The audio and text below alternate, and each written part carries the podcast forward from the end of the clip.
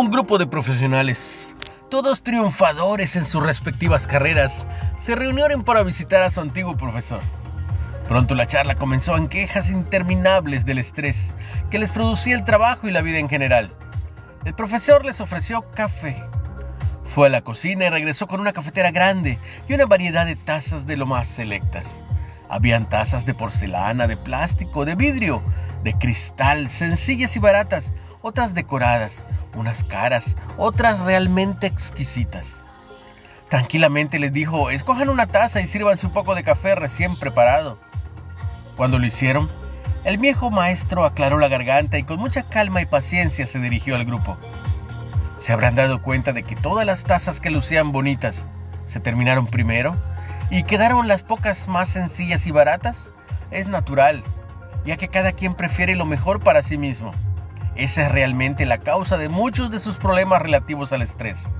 Continuó diciendo, les aseguro que la taza no le añadió calidad al café en verdad, la taza solamente disfraza o reviste lo que bebemos. Lo que ustedes querían era el café, no la taza, pero instintivamente buscaron las mejores. Después se pusieron a mirar las tazas de los demás. Ahora, piensen esto. La vida es el café.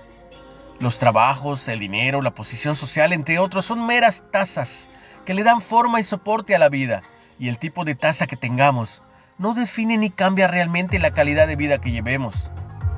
A menudo nos concentramos solo en la taza y dejamos de disfrutar el café. Disfruten su café. La gente más feliz no es la que tiene mejor de todo, sino la que hace lo mejor con todo lo que tiene.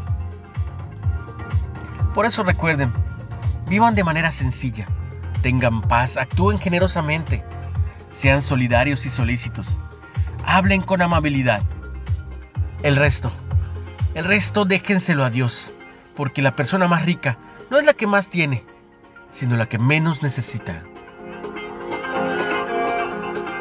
Recuerda que te hacen reflexiones de Ávila con H. Síguenos en Spotify.